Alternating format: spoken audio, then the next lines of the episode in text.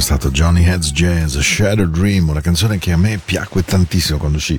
Io poi non sono un super fan della musica inglese di quei tempi, ma Johnny Heads Jazz, Shadow Dreams mi piacque veramente tantissimo. 26 ottobre 2022, sono Paolo, sto con voi un'ora come sempre, dalle 21 alle 22. Spero che la giornata sia passata gradevolmente.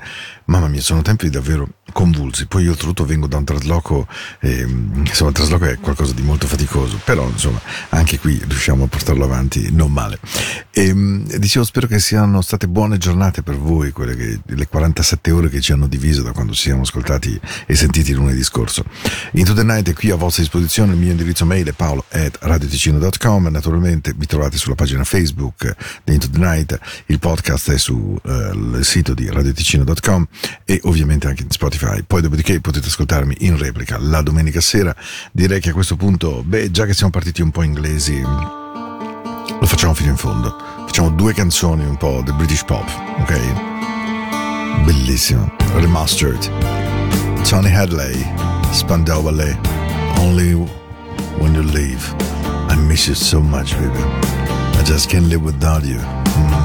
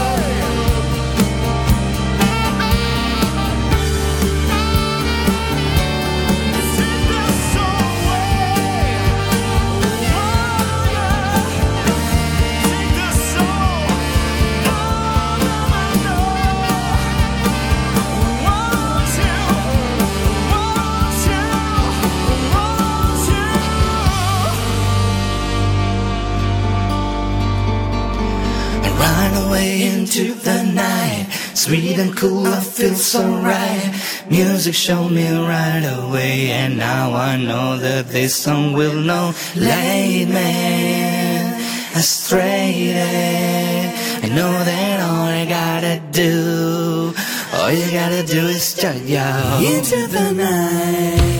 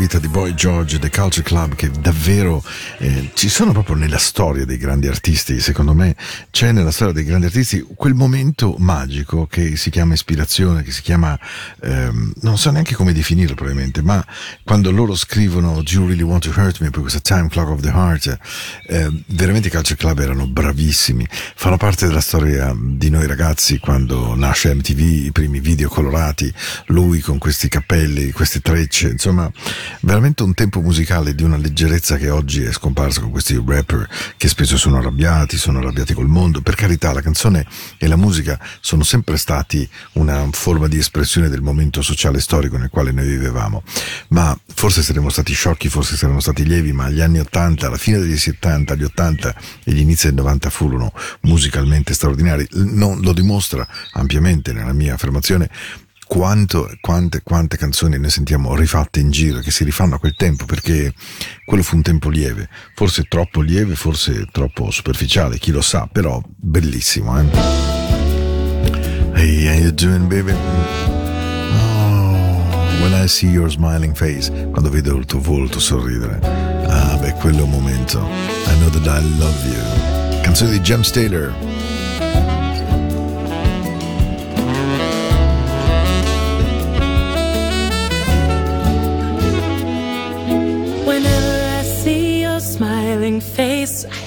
Smile myself, cause I love you. Yes, I do. And when you give me that sexy little pout, it turns me inside out. There's something about you, baby. I don't know. Isn't it amazing a girl like me can feel this way? Tell me how much longer would grow stronger every day. I thought I was in love a couple of times before with the boy next door, but that was long before I met you. Now I'm sure that I won't forget you. And I think my lucky stars that you are who you are, not just another lovely baby set out to break my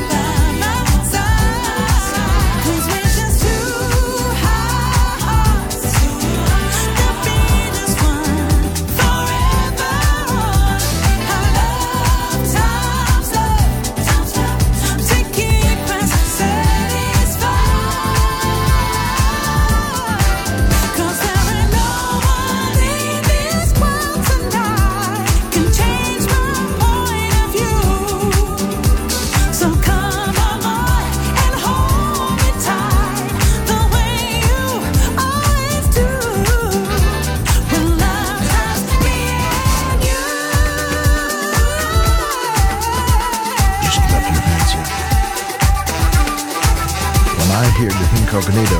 I got the rhythm. You got the groove. Cause your body won't move. You just don't feel the groove. Which is love times love. Ready to go.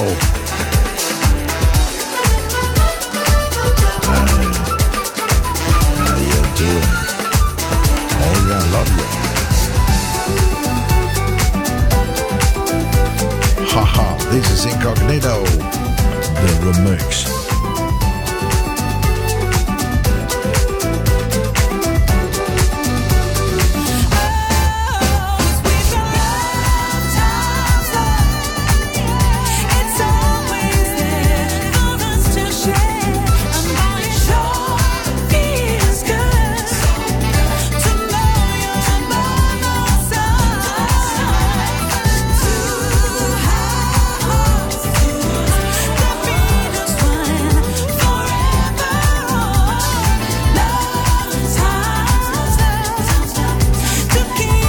L'amore raddoppia l'amore, l'amore love times love, l'amore porta amore.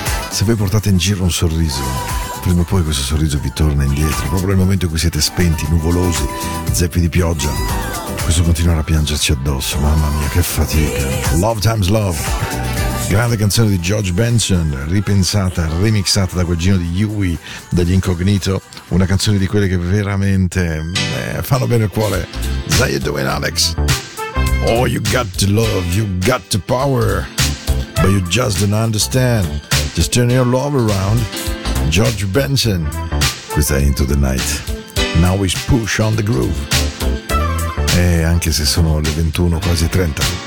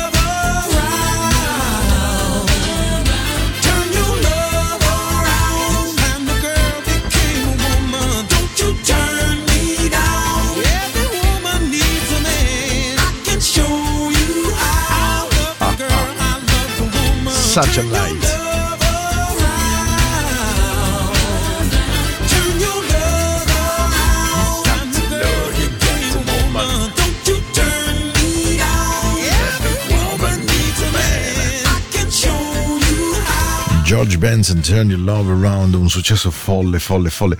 Quando prima vi parlavo appunto degli anni 80, questo è un po' il senso di ciò che intendevo dire. Cioè queste erano canzoni davvero con una carica folle.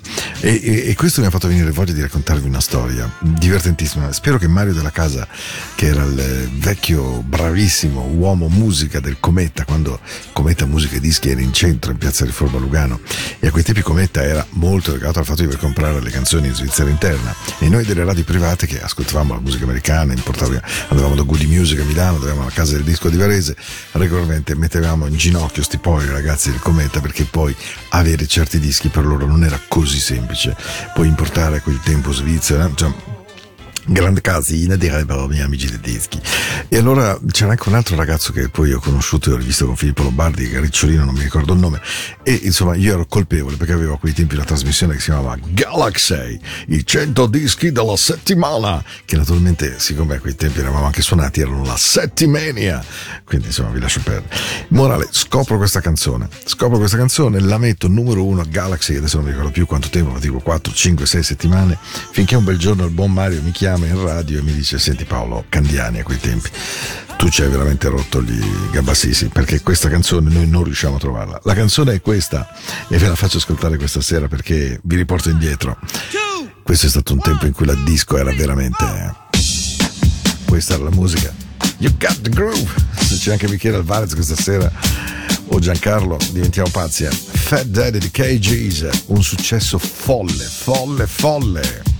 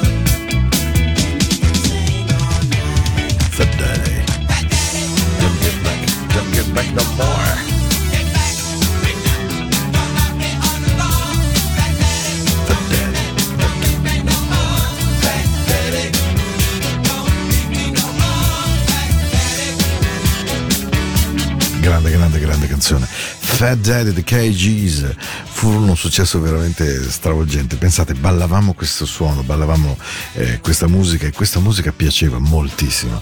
Vabbè, insomma, ho salutato gli amici di Cometa, per chi è un buon vecchio DJ sicuramente si ricorda di loro. Mando un saluto di cuore a Mario, all'altro collega, ah, Mazza o quanto non mi ricordo il nome. Vabbè.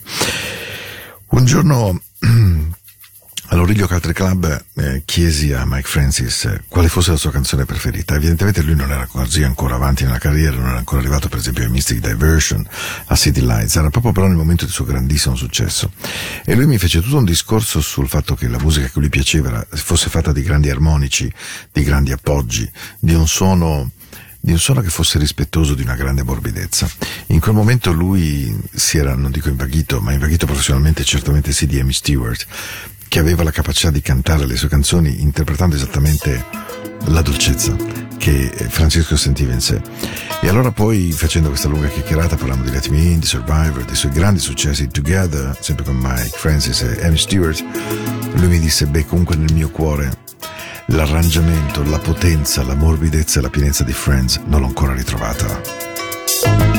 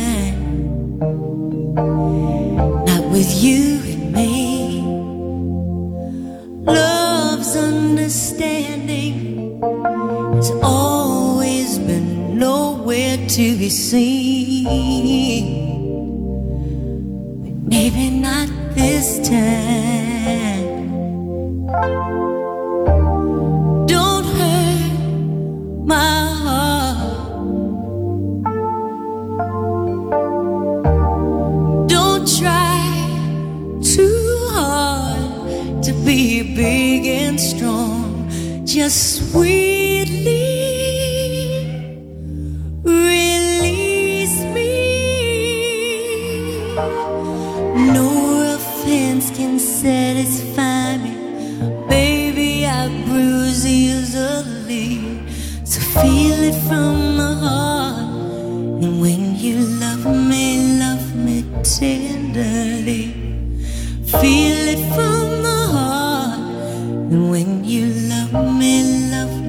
see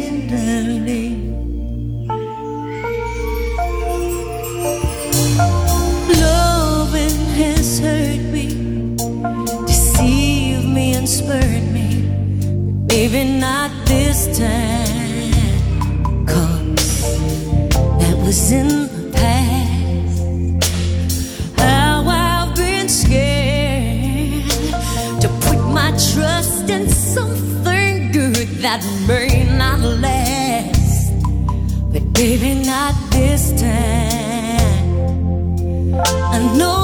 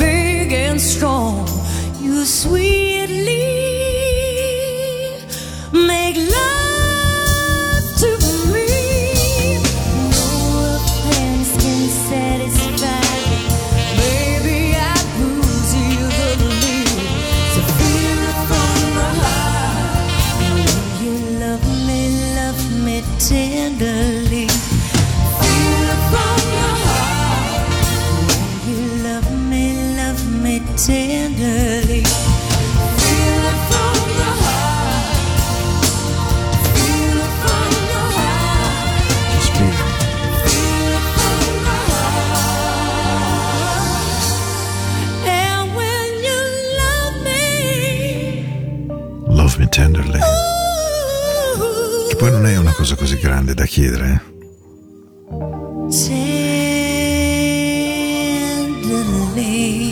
La cosa più semplice da chiedere è di essere amati con rispetto, con dolcezza. Non vuol dire essere sempre perfetti, ma magari, ma vuol dire semplicemente, mm, eh, probabilmente essere semplici nel nostro rapporto con gli altri e ammettere le nostre manchevolezze, ammettere le cose in cui potremmo essere migliori, però la dolcezza, la tenderly, anche nelle amicizie, anche nel lavoro, certo, lavoro ci vogliono decisioni veloci, rapide, perché no, ma un po' di morbidezza ogni tanto. La stessa che ha usato Mick Hacknell, un giorno Mick al ristorante Garibaldi di Milano mi raccontò che lui rimase impressionato da ragazzo dagli Stylistics, un gruppo del Philadelphia Sound, siamo nel 72-73, incidono una canzone di Tom Bell che poi diventerà la Tom Bell, Archie and the Drills. E la canzone si chiamava You Make Me Feel Brand New, tu mi fai sentire come completamente nuovo. E mi disse sempre sai io ho un'anima black e, e io avrei voluto cantare questa canzone da una vita. E poi finalmente lo fece. E devo dire che se l'ascoltate ora bene bene vi renderete conto in ogni singolo passaggio musicale quanto lui ce l'abbia messa tutto. Che meraviglia. I'll never find the words, my love, tell you how I feel, my love. Mere words could not explain. Precious love. You held my life within your hands, created everything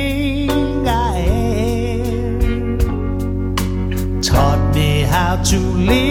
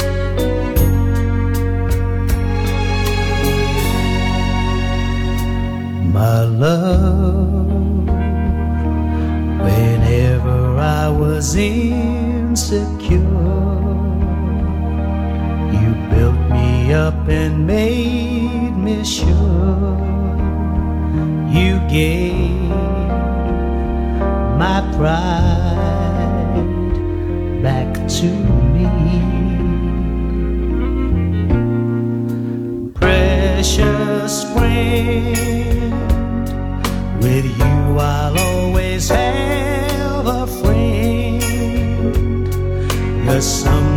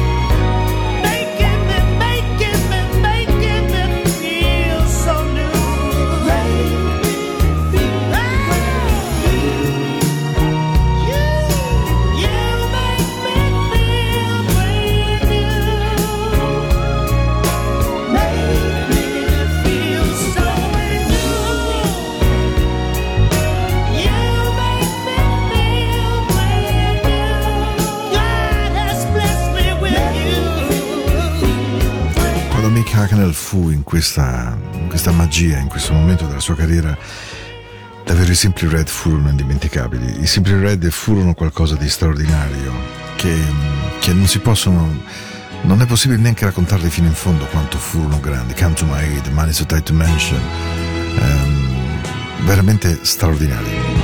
Andateli a sentire se avete voglia, a dicembre a Milano.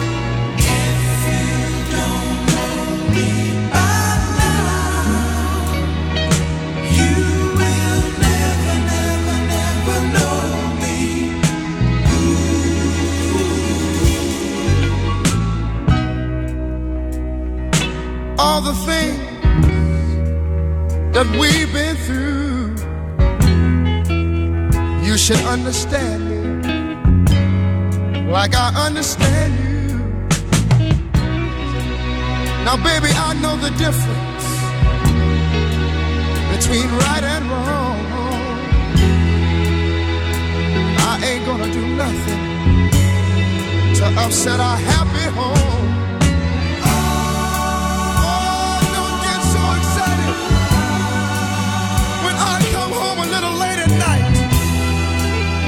We only act like children when we argue, fuss, and fight. Hey, hey. If you don't know now, you will never, never, never know. You'll never, never, never know me. Hey, if you don't know, if you don't,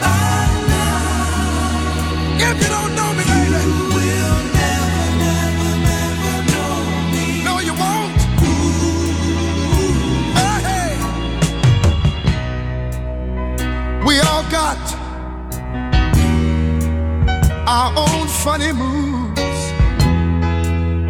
I've got mine. Woman, you got yours too. Just trust in me like I trust in you. As long as we've been together, that should be so easy to do.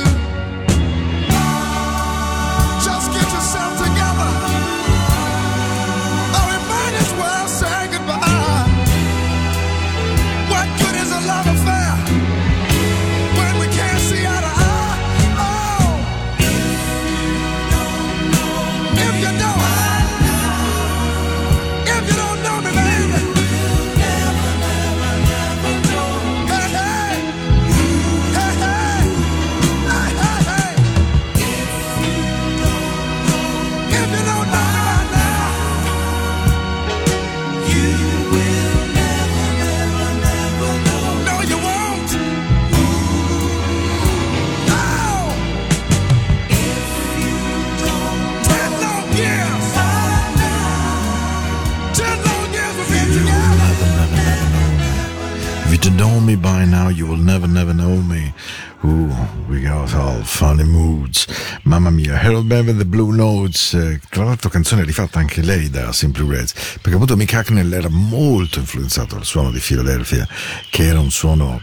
eh, io capisco perfettamente che quando chiudo le trasmissioni con queste canzoni, per esempio se penso al volto di Alex, eh, posso capire che sento questa musica magari molto bella ma anche molto lontana da lui, ma noi siamo cresciuti con questo suono nelle vibrazioni, abbiamo avuto la fortuna di vivere quel tempo. E abbiamo avuto la fortuna di vivere musiche meravigliose, arrangiamenti strepitosi e soprattutto cantanti che cantavano in maniera altrettanto straordinaria, come If You Don't Know Me By Now, Harold Bevan, The Blue Notes, nei Blue Notes naturalmente a quel tempo ancora Teddy Sexy Beer Pendergrass era ancora presente evidentemente ed è il momento di darvi il bacio della buonanotte. E mi sono detto caspita mo devo azzeccare la canzone giusta per chiudere e, e vorrei anche dimostrarvi che c'è qualcosa di non nuovissimo ormai a due anni. Però insomma di questi tempi che può essere altrettanto magica e altrettanto eh, struggente, bella, dolce e totale. È una canzone che ho amato moltissimo. Lui mi ha segnato tantissimo perché l'ho scoperto veramente per caso e poi dopo l'ho seguito in tutto il suo percorso musicale e ogni volta mi ha convinto di più della mia scelta Io vi do un bacio grande, grandissimo. Ci sentiamo il 31 di ottobre. Il giorno dopo sarà vacanza, per cui per chi ha voglia di ascoltare la radio in un giorno prefestivo, magari qualcuno di voi farà il ponte, ma io vi aspetto lo stesso dalle 21 alle 22 qui su Radio Ticino Into the Night. Sono Paolo. Questo è il mio modo di dirvi che vi voglio bene ed è anche il mio modo molto personale di dirvi che vi auguro la migliore delle notti. Perché nella notte noi possiamo trovare le cose migliori di noi e se vi vengono fantasmi o incubi, riascoltate la trasmissione. Spero che il suono vi faccia davvero bene, bene, bene, bene. Tell me how, how did we get to this point of no, of no return? Ooh, baby, it feels like we're in an empty home,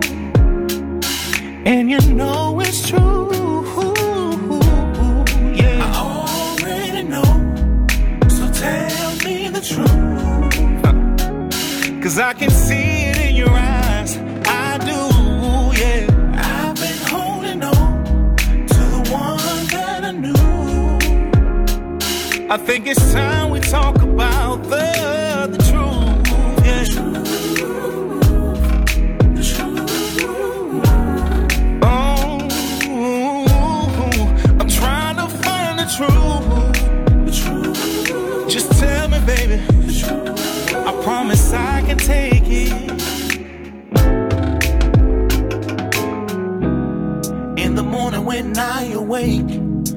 watch you while you sleep. Wondering what went wrong. Can we fix it before we leave?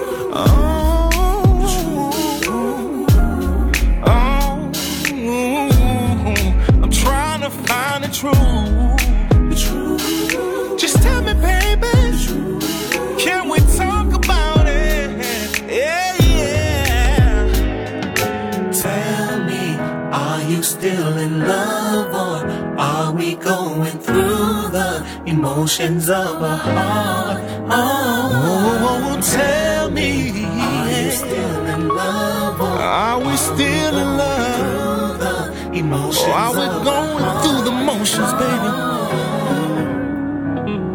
Are we still in love? Just tell